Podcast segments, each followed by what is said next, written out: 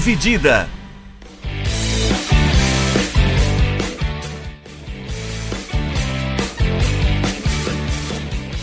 Olá, amigos do podcast Dividida, sejam bem-vindos, sejam bem-vindas a mais um episódio do podcast. Dessa semana a gente vai tratar de Libertadores, né?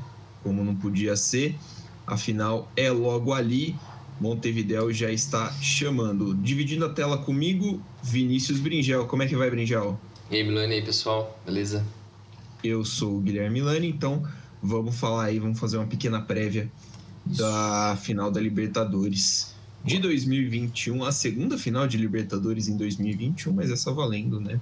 Para a temporada, para Libertadores de fato, Isso. o ano de 2021.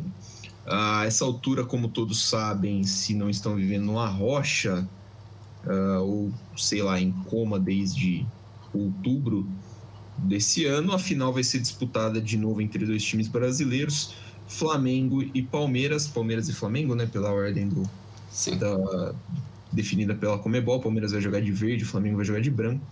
É, vão fazer a final no mítico estádio Centenário em Montevideo, no Equador, palco de, de muitas finais, né? Muitos jogos de desempate entre brasileiros e argentinos uh, em épocas anteriores, né? De, de Libertadores. Então, vai receber mais uma final. Uh, você vai começar falando do Flamengo, né, Bringel? Isso. É, mas só dando um parênteses assim, só espero que essa final não tenha mes... não a Comebol não cometa a mesma gafe do que aconteceu na Sul-Americana, né? Aquele Nossa, estádio super vazio, um clima morto. Nem no Décio Vita não é tão bosta assim o jogo, o ambiente, nem parece ser uma final. Ninguém promoveu o jogo, você nem sabia onde estava passando a porra do jogo. Que não passou, né? Aqui no não Brasil passou. não passou, né? Só Se quem tem gato. Come... Então. Se for a Comebol TV e nada pra mim é a mesma coisa. Foda-se, por isso tem que fazer. Uh, aliás. Pirataria. Eu, eu... Promover a pirataria. Plenamente a favor. Um abraço pra galera do Futimax. É...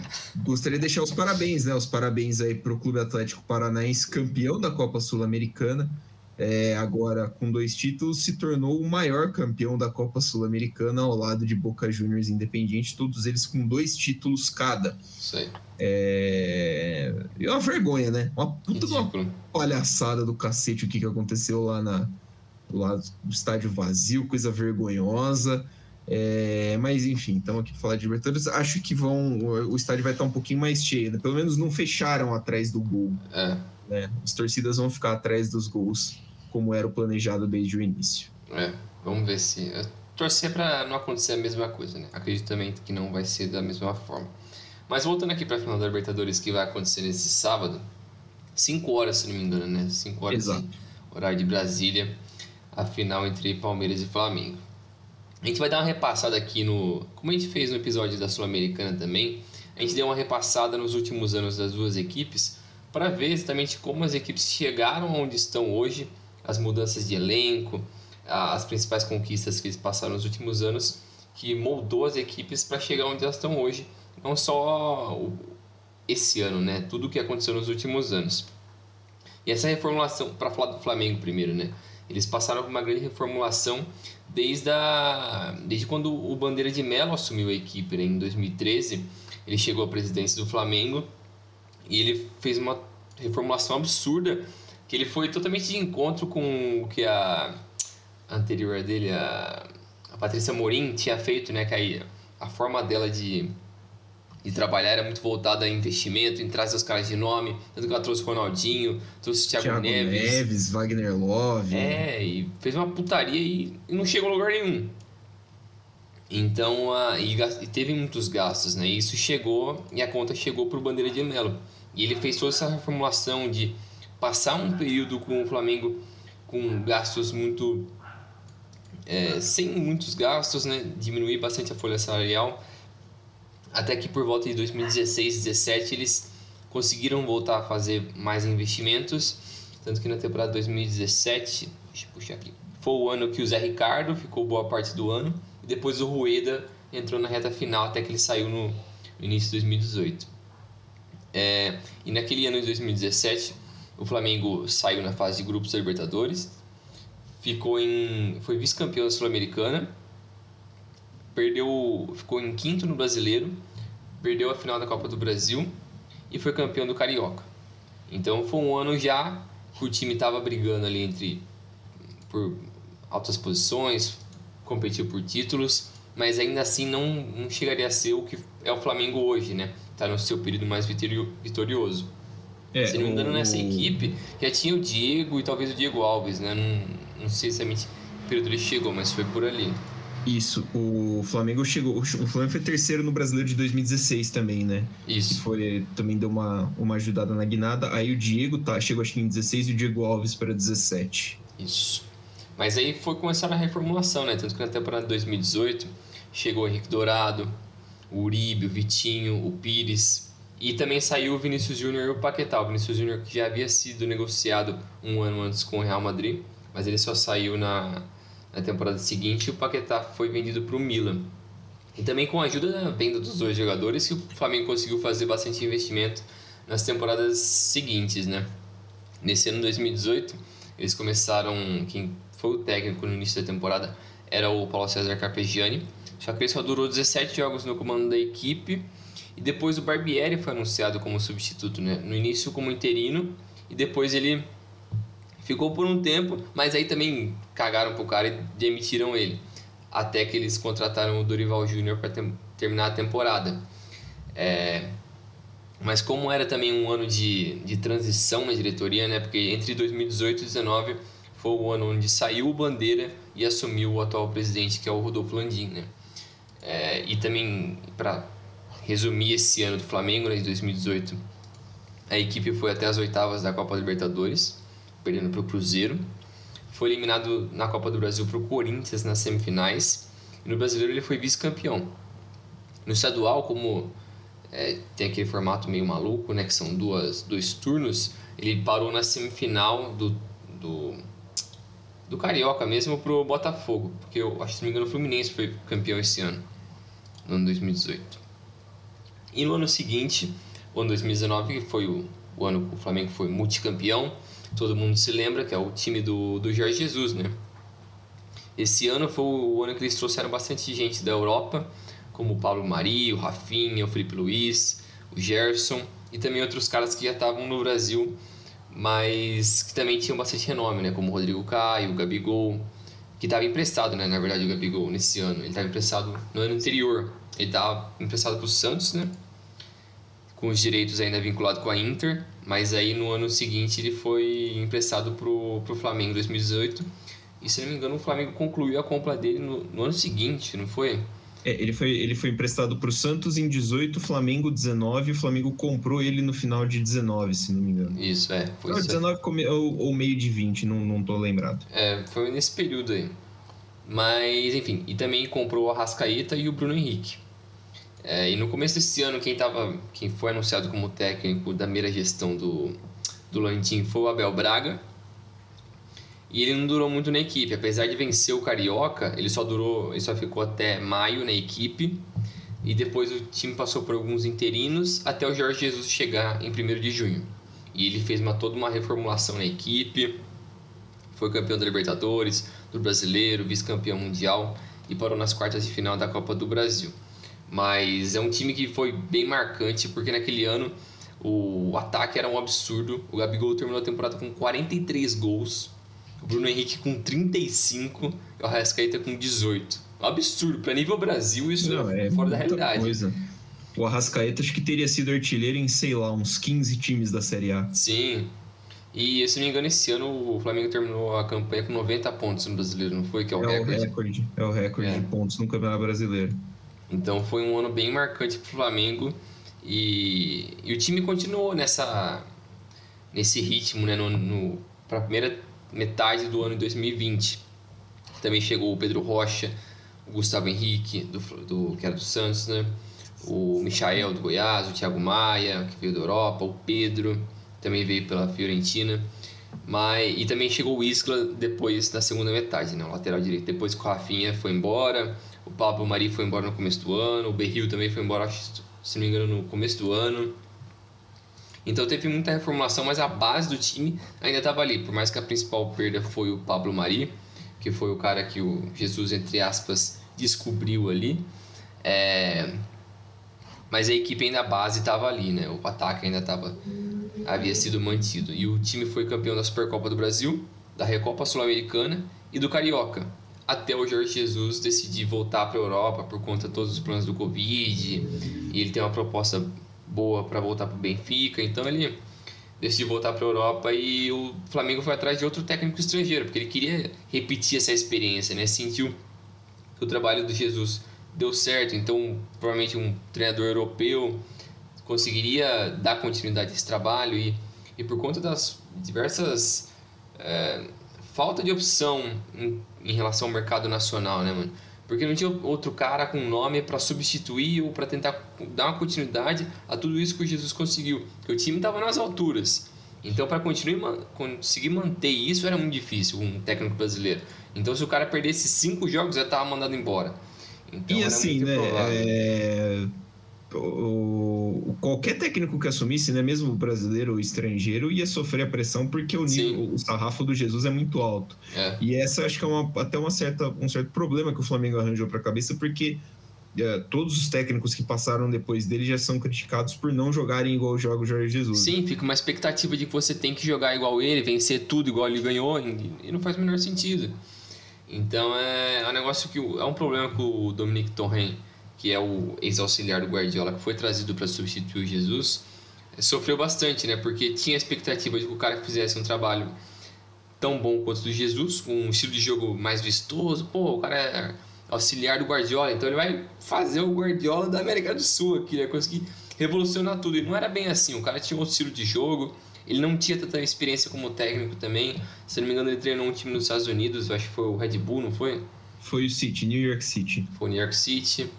É, então, é, teve vários problemas ali também no relacionamento dele com os atletas e não foi muito bem assim.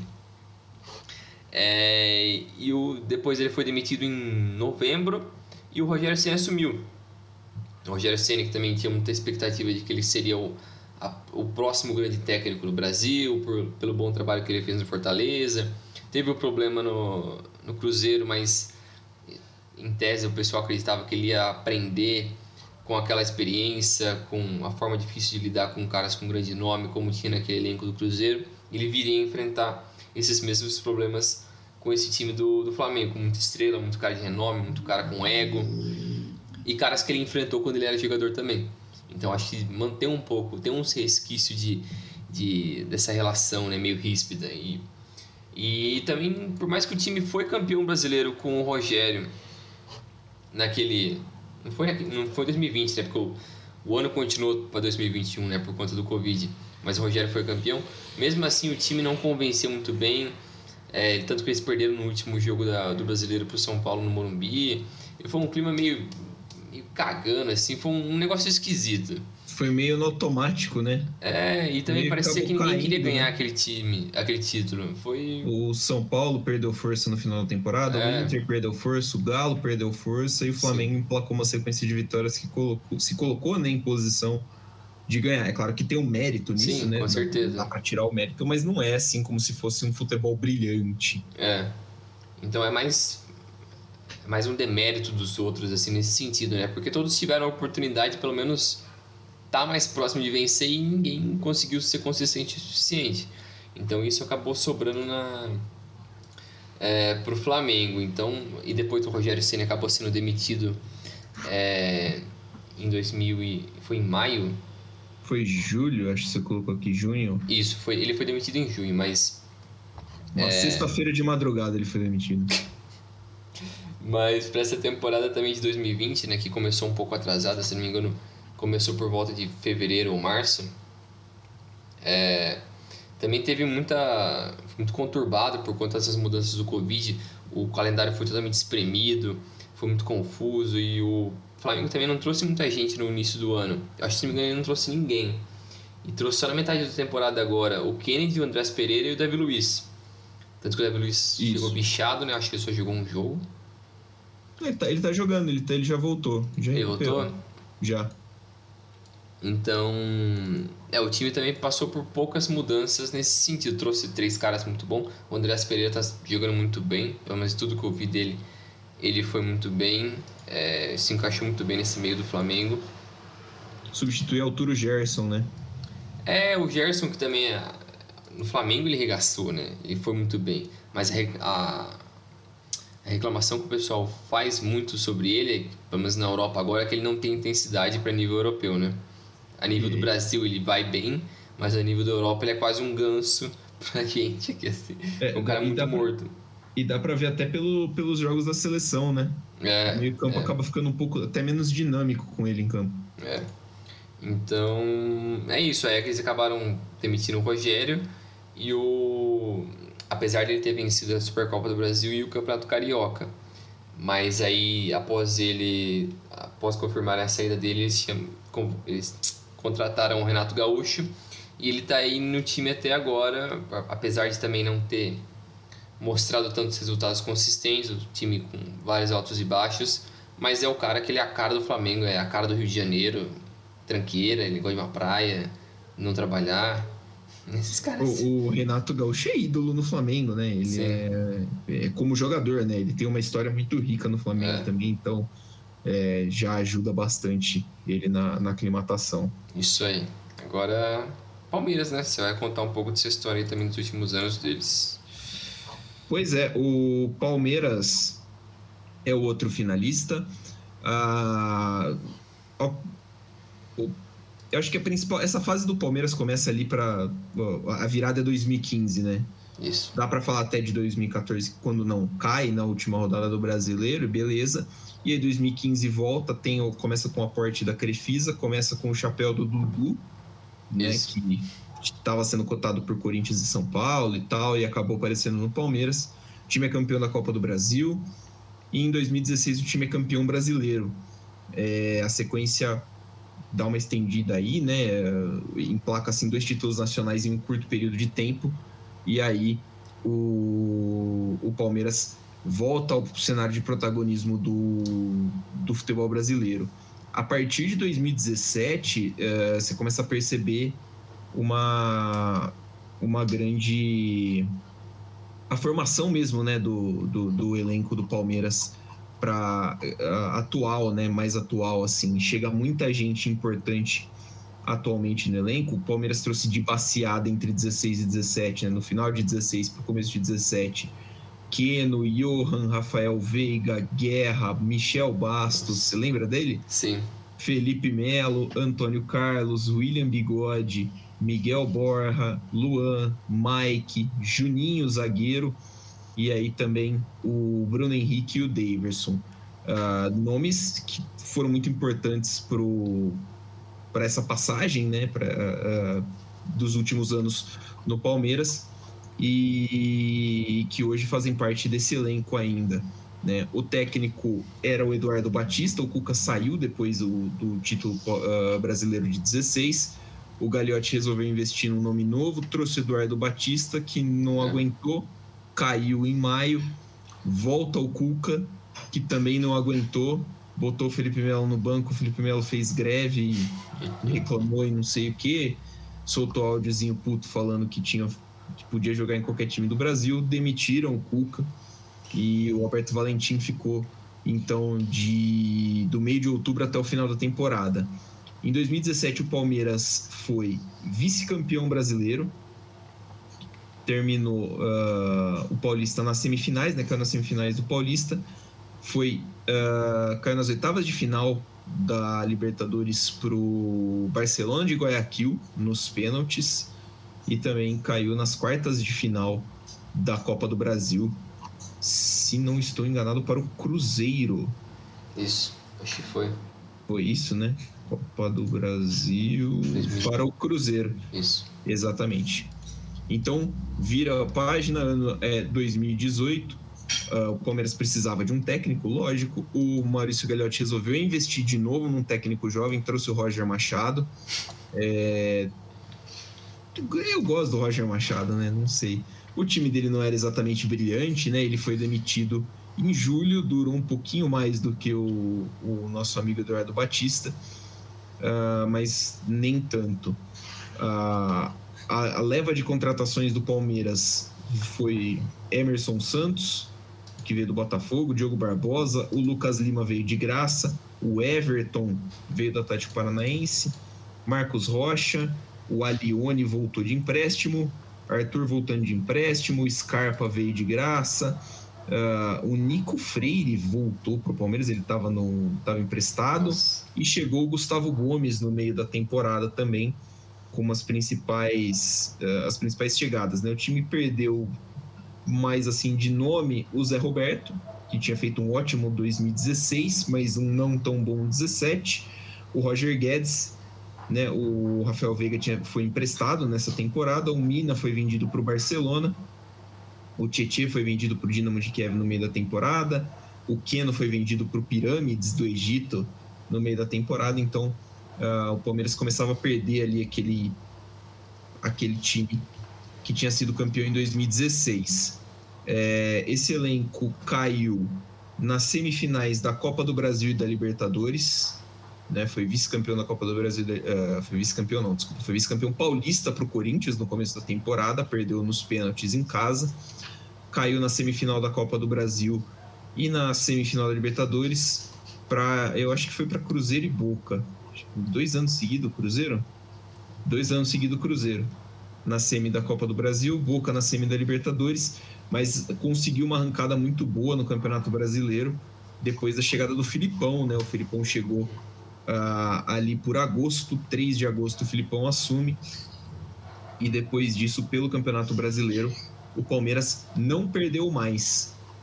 No, no Campeonato Brasileiro terminou o campeonato com 80 pontos, foi campeão, segundo título em três anos e o, o, uma esperança boa para 2019, né?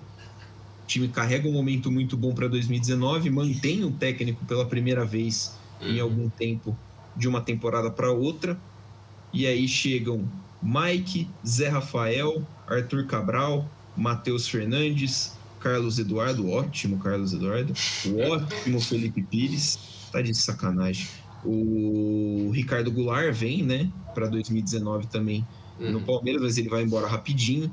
No meio do ano chega o Luiz Adriano pro ataque, também chega o Ramires, volta o, o Vitor Hugo.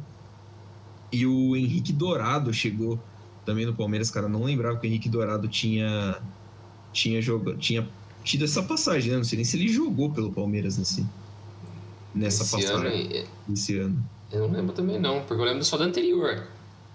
Sim, em 2014 ele foi. Ele é. teve no, no elenco que não caiu. É. Foi artilheiro do time, inclusive. Isso. Aí uh, o time começou muito bem o Campeonato Brasileiro. Né? Foi, foram 10 jogos invictos até perder para o Ceará. Aí pegou mais quatro jogos, uh, quatro empates consecutivos até tomar um cacete 3 a 0 do Flamengo lá, em, lá em, no Rio de Janeiro. Soma-se a isso uma eliminação nas quartas de final para o Grêmio na Libertadores e a Copa do Brasil também já tinha ido para o saco pelas mãos do Internacional de Porto Alegre. Então aí o, o Filipão não tinha mais clima, foi demitido. E aí o, o Maurício Gagliotti e o seu diretor de futebol, o gloriosíssimo Alexandre Matos, resolveram inovar e trouxeram o Mano Menezes pro Palmeiras. O Mano Menezes durou exatamente um turno, foi demitido depois da derrota pro. pro é engraçado, né? Como as, como as decisões em relação a técnicos e contratações dos dois são totalmente questionáveis em qualquer, um, qualquer momento desse período de 4, 5 anos. É super questionável a maioria das decisões que eles tomaram. Desde trazer uns caras técnicos menos experientes e querendo apostar no cara e durar dois meses porque eles não querem bancar o cara. Aí trazer um cara mais veterano, fazendo o menor sentido, por mais que o do Felipão deu certo, a volta do Cuca não deu muito certo, mas eles tentam sempre. É, não sei, eu não sei se é por causa da pressão da torcida, de interna, sei lá, acontece, mas as decisões deles parecem muito precipitadas e não parece muito pensado o que eles querem fazer da vida, como eles querem gerenciar o Palmeiras, né? É, exatamente. Não tem um projeto de que você fala é. assim, não, o que a gente acredita de futebol é isso aqui. Né? E aí, então a gente vai seguir essa filosofia para para achar esse caminho. Não, é um negócio assim, é. aguenta a pressão, então vem. É, por isso que eu acho que eles até deram sorte com a Bel nesse sentido, porque eu acho que eles tentaram, vamos ver dá certo esse negócio aqui. E deu, mais por culpa do Abel do que por sorte do, do tipo da visão deles de trabalho ali, de projeto. É. É, eu também. E acho que o Flamengo também é assim, porque o Jorge é. Jesus não era a primeira opção, né? Sim. O Jorge Jesus acabou caindo no colo porque ele tinha sido sondado por Atlético Mineiro e Vasco é. antes. É. Imagina o Jorge Jesus no Vasco, mano. Será que dá certo? eu fico curioso com essas coisas. O Palmeiras terminou 2019 com o Andrei Lopes de técnico, né? E aí, os últimos dois jogos, o Andrei Lopes fez, o time foi terceiro colocado né, na, no Campeonato Brasileiro de 19, que o Flamengo ganhou por um quilômetro de distância em relação aos outros aos outros concorrentes. E aí chegamos à temporada de 2020, né? Na temporada de 2020, o Palmeiras não, praticamente não fez contratações. Né? O time não teve, é. não gastou dinheiro em ninguém no começo da temporada. Só subiu muita gente da base, aí Gabriel Menino, Patrick de Paula, o Danilo subiu depois, mas o, o, o, os principais jogadores, o, Lucas Esteves também teve ali, o Emerson Santos voltou de empréstimo, o Wesley voltou de empréstimo, chegou o Matias Vinha e o Rony, se não me engano, não, não lembro que custo, foram as contratações assim, né, do Palmeiras, no meio da temporada pós-Covid já, uh, Kuzevic, Imperiur e Breno Lopes, o ídolo, chegaram uhum. no, no Alviverde, que acabou perdendo, que acabou forçando, né, de certa forma, uma renovação em termos bem chulos, né? Sim. Que aí o Thiago Santos foi para os Estados Unidos, o Fernando Prazo e do Dracena saíram, né? O Prazo ainda foi jogar no Ceará antes de aposentar, o Dracena aposentou, uh, o Dourado voltou de empréstimo, o Borja foi emprestado umas duas ou três vezes, o Arthur foi vendido, o Johan foi vendido, o Matheus Fernandes foi vendido, é, então assim, o, time, o Dudu foi emprestado, então foi assim, um... o Palmeiras meio que se livrou de uma galera, não trouxe ninguém porque as contas já começavam a não fechar, né? O patrocínio da o, a Crefisa investiu dinheiro, deu um dinheiro para o Palmeiras contratar alguns jogadores entre 2015 e 2017, acho, 2017 e 2018, e depois esse, esse dinheiro doado acabou virando dinheiro de empréstimo, então o Palmeiras hoje tem uma dívida com a Crefisa, e a presidente da Crefisa agora é presidente do Palmeiras, então você faz com essa informação aí, você imagina o que pode acontecer ou não. Faz a conta aí. Faz a conta. E o Palmeiras resolveu, então, o nosso amigo Maurício Gagliotti, presidente, resolveu inovar para o ano de 2020 e sem ter correu atrás do Sampaoli, com a negativa do Sampaoli, foi atrás de Vanderlei Luxemburgo para tocar o projeto Palmeiras 2020. O Luxemburgo. Não vou falar com Ah, sei lá, cara. Eu gosto do Luxemburgo, eu sou luxemburguista, mas não dá, né? Nem fuderam, velho. Em 2020 não dá, né? O Luxemburgo é complicado. É, a, apesar de tudo, ele foi campeão paulista em cima do Corinthians. Então, a, a, tem, a, temporada mais vitoriosa do Palmeiras desde 93 começa com o Luxemburgo sendo campeão paulista em cima do Corinthians. Aí uma má fase acaba derrubando ele, né? O Palmeiras perdeu uma sequência ótima de jogos, né? Botafogo fora, São Paulo em casa, Curitiba em casa, aí cai o Luxemburgo e o Palmeiras perde do Fortaleza com o, o Andrei Lopes, né, o Cebola, no uhum. comando da equipe. É, a partir do dia 30 de outubro chega o português Abel Ferreira e aí a, a temporada dá uma guinada, né? O Palmeiras uh, ele encaixa um time ali, consegue no meio de uma maratona muito louca encaixar o time de uma forma a ser competitivo. O Palmeiras uh, chega na final da Copa do Brasil, isso é dezembro, né? Última, dia 30 de dezembro, o Palmeiras faz 2 a 0 no América Mineiro lá em Minas e chega na final da Copa do Brasil e começa o ano de 2021 metendo 3 a 0 no River Plate pela semifinal do, da Libertadores. É, aí a campanha histórica do Palmeiras que chegou à final e bateu o Santos no dia 30 de janeiro de 2021 no Maracanã para ser campeão da Libertadores pela segunda vez. A temporada do Palmeiras de 2020 terminou no dia 7 de março de 2021. Palmeiras 2, Grêmio 0 em, é, na final, pela final da Copa do Brasil. É, no meio de semana, o Palmeiras já tinha empatado em 2 a 2 com o Corinthians pelo Campeonato Paulista de 21.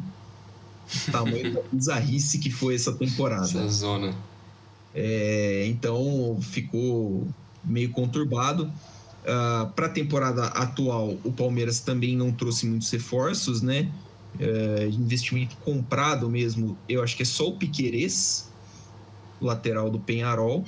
O Jorge chegou de graça. O Danilo Barbosa chegou por empréstimo. E o Dudu voltou por empréstimo também. O Barcelona chegou de graça. O Barcelona não. O cacete, o Matheus Fernandes chegou de graça também. O Palmeiras vendeu o Juninho, que não jogava pelo Palmeiras faz uns três anos. O zagueiro Juninho, canhoto. Uh, vendeu ele para Dinamarca. Vendeu o Emerson Santos também para o Japão. E acho que é isso, né? E vendeu o Vinha para Roma, né? O, o, Vinha ficou pouco tempo aqui. O Piqueires foi contratado para o lugar dele. Então, uh, o 2021 do Palmeiras até aqui é um time eliminado na Copa do Brasil pelo CRB nos pênaltis, porque né, perdeu a Recopa Sul-Americana e a Supercopa do Brasil nos pênaltis para a Sul-Americana para o Defensa a Recopa do Brasil, a Supercopa do Brasil, desculpa, para o Flamengo também nos pênaltis. É... Perdeu o Campeonato Paulista para o São Paulo, então você já está contando aí, são três vice-campeonatos. É o atual terceiro campeonato no. O terceiro colocado no Campeonato Brasileiro, uh, sem chance de título, que deve ficar com o Atlético Mineiro. Uh, o Flamengo é o segundo, mas também não tem uh, muita pretensão de título mais. É... Esses são os dois times, né? A gente Isso. contou essa história, gastamos aí quase 30, 35 minutos de programa, é isso? isso. Para falar como é que esses times chegaram até aqui, porque são dois modelos, né? O Flamengo, ah, dois modelos assim, né? Tanto o Flamengo quanto o Palmeiras passaram por um período de austeridade, de acerto de contas. O Palmeiras passou por isso com o, o cara do cabelo branco lá, Paulo Nobre. Isso. Uh, conta com um modelo né, de, de parceria com a W Torre sobre a Arena que permite que o Palmeiras não tenha gasto nada com a Arena, mas fique com o dinheiro da, das bilheterias. Isso é muito positivo, ajudou muito o Palmeiras no desenvolvimento para esses anos com a Crefisa. Então, são, uh, o, o, planejamento a longo prazo desses dois clubes é o que trouxe eles aqui e é o que faz com que esses times tenham quatro dos últimos cinco campeonatos brasileiros sejam os atuais dois eh, os atuais campeões da Libertadores, né? Palmeiras 2020, Flamengo 2019. É, então, assim, são os dois times que assumiram o protagonismo desde 2000. A gente colocou uma data aí, 2016, né? É, mais ou menos por aí. 2016, 17. Uh, assumiram o protagonismo do futebol brasileiro e não largaram mais. E, e imagino que seja uh, o, o caminho que, que vá seguir, né? Os dois times é, brigando cada vez mais por título. Curioso que essa tenha sido assim a primeira final, né? O jogo do, da Supercopa no começo de, dessa temporada foi a primeira partida entre Palmeiras e Flamengo que não foi pelo Brasileirão, depois que esses times começaram a, a se enfrentar com mais frequência. É esquisito, né? Porque geralmente quando tem dois times dominando dessa forma, eles têm uma tendência a se encontrar mais nesses torneios, né? Então, apesar de você disse, só teve, só foi agora nesse ano, no início do ano, né? Com a Supercopa que foi que dia? Foi em março, acho. É, vixe, não lembro, não tá aqui, mas beleza. É, mas é engraçado isso também, e também você disse do modelo de gestão, né, que as duas equipes tiveram nos últimos anos. Eu acho que é engraçado porque geralmente quando você tem times bem sucedidos em algum lugar, ou seja empresa, ou qualquer coisa bem sucedida, tem uma tendência as pessoas seguirem o mesmo modelo. Só que eu acho que no Brasil acontece justamente ao contrário. Ninguém vai tentar seguir esses modelos. Primeiro que o do, o do, o do Flamengo foi um rebuild total, que eles basicamente cagaram por vários anos para depois conseguir é, ser mais sustentável. E também a, a venda dos dois jogadores da base, né, o Paquetá e o Vinícius Júnior, ajudou muito isso, porque acelerou um pouco mais esse processo, eu acho. Porque se não tivesse a venda desses dois jogadores, acho que eles demorariam um pouco mais de tempo. E também a sorte, como a gente disse, né? a sorte de achar um técnico como Jesus e a sorte como o Palmeiras teve de achar um técnico como o Abel é, acelera um pouco esse processo, ajuda um pouco a mascarar também as deficiências das diretorias, a falta de planejamento a longo prazo, de projeto, que são temas recorrentes no Brasil, mas é, mérito deles também, né? Porque, querendo ou não, eles deram conseguiram o que ninguém outro conseguiu. Então, eles estão certos nesse sentido, mas eu acho que esse modelo de gestão dos dois times é, dificilmente vai conseguir ser adotado por outras equipes no Brasil.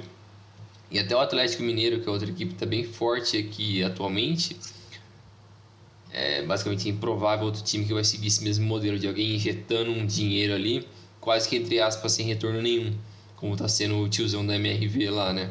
O Puta, como é que. Eu não lembro o nome ah, dele. Não, não, lembro o nome dele, mas eu vi a notícia hoje que o ingresso do. O ingresso, para quem não é sócio do Galo, o ingresso mais caro do jogo contra o Fluminense, que pode dar o título para o Atlético Mineiro, tá R$ 1.700.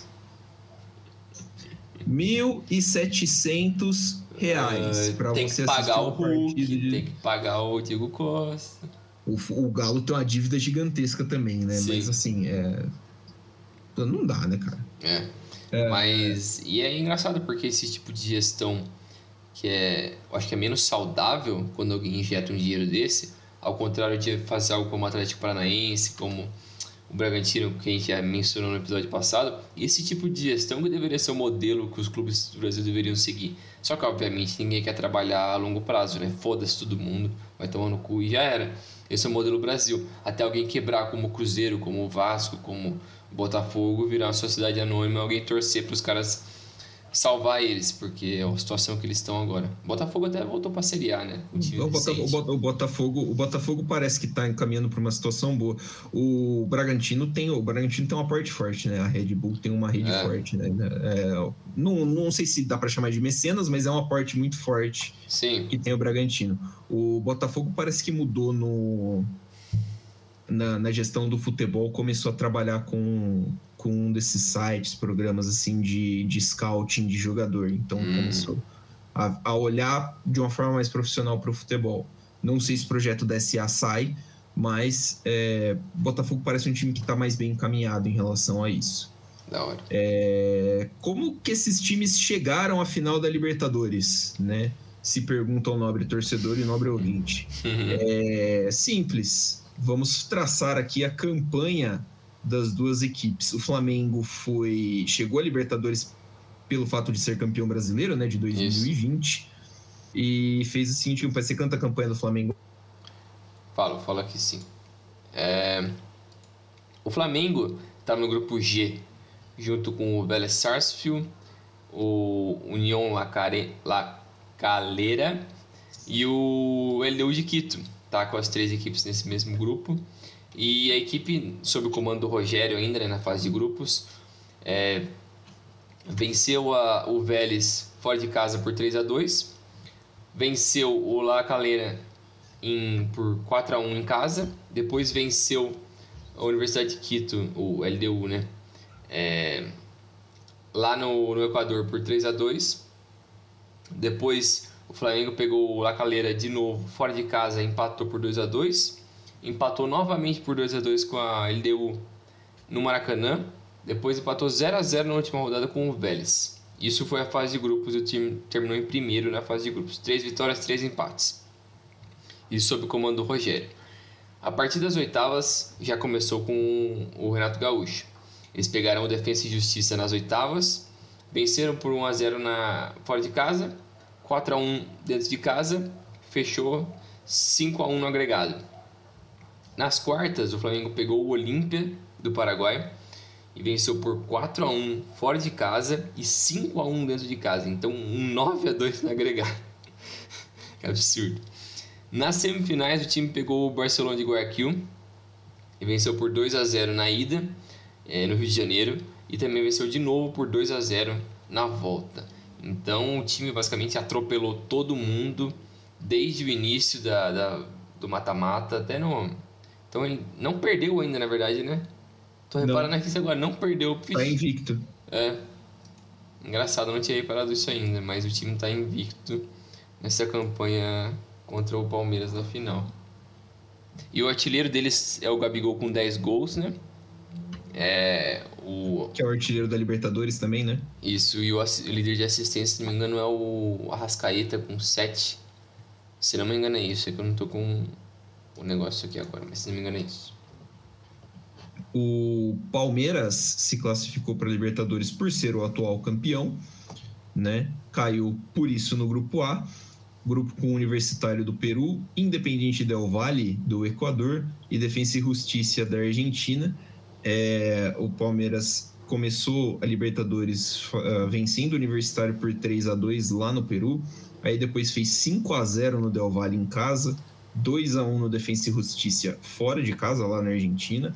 Depois 1 a 0 no Independiente Del Valle no Equador, perdeu em casa para o Defensa e Justiça 4 a 3 num jogo bem animado e depois venceu o Universitário em casa por 6 a 0, fechando a fase de grupos. Uh, nas oitavas de final, o adversário foi a Universidade de Chile, 1 a 0 no Chile, 1 a 0 em São Paulo. Quartas de final pegou o São Paulo, 1 a 1 no Morumbi e 3 a 0, um sonoro 3 a 0 inclusive, no Allianz Parque, para depois na semi pegar o Galo 0 a 0 no Allianz Parque, naquele jogo lindo do Abel Ferreira, amarradíssimo, 1 a 1 no Mineirão, Mineirão abarrotado de gente. O Transfermarkt está falando que tinha 18.350 pessoas Mentira. no Mineirão. Se tinha mesmo esse público, eu sou um pudim de leite condensado, tá? Tá drogado o cara do Transfermarkt. Tem, tinha, devia ter metade do Mineirão lá, tinha uns 30 mil pessoas no Mineirão aquele dia. Tá maluco. Um a um, vaga carimbada para a final em Montevideo. É, agora, Palmeiras e Flamengo tem uma. O artilheiro, né? O artilheiro do Palmeiras é o Rony Isso. na Libertadores desse ano. Sete Agora, gols, né? Isso, sete ou seis, hein? Ah, aí me pegou, hein? E eu acho que o assistente é o Rafael Veiga ou Zé Rafael, algo assim. Assistente, vamos ver. É... eu acho que é o Veiga. E agora? Estamos trabalhando aqui né, caçando informação. Enquanto o Brinjel caça informação aí, é, Palmeiras e Flamengo tem uma. Pelo fato de serem né, os protagonistas uhum. desde 2015, 2016 estarem no protagonismo do futebol brasileiro, desenvolveram uma espécie de rivalidade. Sim. Né? Uh, não acho que seja assim, nossa, uma rivalidade aguerrida, né, um negócio gigantesco, ponto como muitas vezes a mídia parece querer pintar, Uh, não acho que nem o Palmeiras é o principal rival interestadual do, do Flamengo, nem o Flamengo é o principal rival interestadual do Palmeiras, mas é fato que alguns jogos contribuíram para que essa rivalidade ficasse um pouquinho mais apimentada, né? Uh, o primeiro desses jogos é, acontece pelo Brasileirão de 2016, 25 rodada, Palmeiras 1, Flamengo 1. O Palmeiras liderava o campeonato, o Flamengo buscava né, o, o, a liderança que vinha, que o Palmeiras né, estava ali seguindo de perto. E o Palmeiras conseguiu um empate com o gol do Gabriel Jesus. Vou cantar as escalações aqui, que é o começo né, dessa época Isso. de rivalidade. O Palmeiras de Jailson, Jean, Mina, Vitor Hugo e Zé Roberto. Gabriel, depois Barrios, o atacante. Tietê, depois Rafael Marques, o atacante. Moisés, e na frente, Roger Guedes, depois Cleiton Xavier, Dudu e Gabriel Jesus, o técnico Cuca é o Cuca Ball no seu melhor estilo. É, o Flamengo com Alex Muralha, Pará, Hever, Rafael Vaz e Jorge, hoje no Palmeiras. Márcio Araújo, William Arão, Diego, depois Coelhar, Everton, depois Marcelo Cirino, Gabriel Santana, depois Alan Patrick e Leandro Damião, time do Zé Ricardo. O Alan Patrick fez 1 a 0 o Gabriel Jesus empatou. O Alan Patrick tinha saído do Palmeiras, né? Naquele, naquele 16, foi para o Flamengo. O Márcio Araújo foi expulso ainda no primeiro tempo, por isso o Cuca lançou o time para frente e acabou tomando empate e depois uh, acabou tomando gol, né? Na verdade, tomou o gol do Alan Patrick, foi buscar o empate, o gol do Gabriel Jesus, que ajudou o Palmeiras a abrir uma vantagem e ficar mais confortável na liderança do Campeonato Brasileiro. Isso, é só voltando à informação lá da, da Libertadores, o artilheiro do Palmeiras é o Rony com 6. E os assistentes empatado com dois é o Luiz Adriano e o Zé Rafael. É, outro jogo marcante também nesse período, né, que formou bastante dessa rivalidade do Palmeiras e do Flamengo, foi o jogo 2018, né, que foi da treta, né? Isso. Foi o jogo 2018 pela 12 rodada do Brasileiro. E a escalação das duas equipes, o Palmeiras que tinha Jailson no gol, Marcos Rocha, Thiago Martins da Duracena e o Vitor Luiz, incrível. É, Bruno Henrique, Felipe Melo, Moisés, Johan, Dudu e William. Depois entrou o Arthur, o Lucas Lima e o Papagaio. O técnico era o Filipão. É, e o Flamengo, que tinha no gol o Diego Alves, depois Rodinei. Lindo. Tueller, o Léo Duarte, René, Cuejar, o Jean Lucas, Paquetá, Everton Ribeiro, o Viseu e o Vinícius Júnior. Meu Deus, que escalação horrível. Depois entrou o Arão, o Jonas e o Marlos Moreno, que também Marlos iniciou o Marlos Moreno? Meu Deus. E o técnico naquele período era o Maurício Barbieri. E foi um empate 1 a 1 né, com o gol do William pelo Palmeiras aos 5 do primeiro tempo e depois o Tuller fez aos 9 do segundo tempo. É, aí depois do jogo o pau quebrou, foram seis Ué. expulsos. Né? Não acabava nunca o negócio. Seis expulsos. Dudu, Jailson e Luan pelo Palmeiras, Coelhar, Jonas e Henrique Dourado pelo Flamengo. É, o, Do- é, o Dourado jogou o 2019 pelo, pelo Palmeiras, mas jogou em 2018 pelo Flamengo. Uhum. É, o outro, outro dos jogos aí, esse bem mais recente, né? A gente Isso. percebe que alguns nomes são mais familiares, né? Dessa escalação de 18, mas outros jogos mais recentes dessa rivalidade foi o que eu citei que foi o primeiro fora do do, do Brasileirão.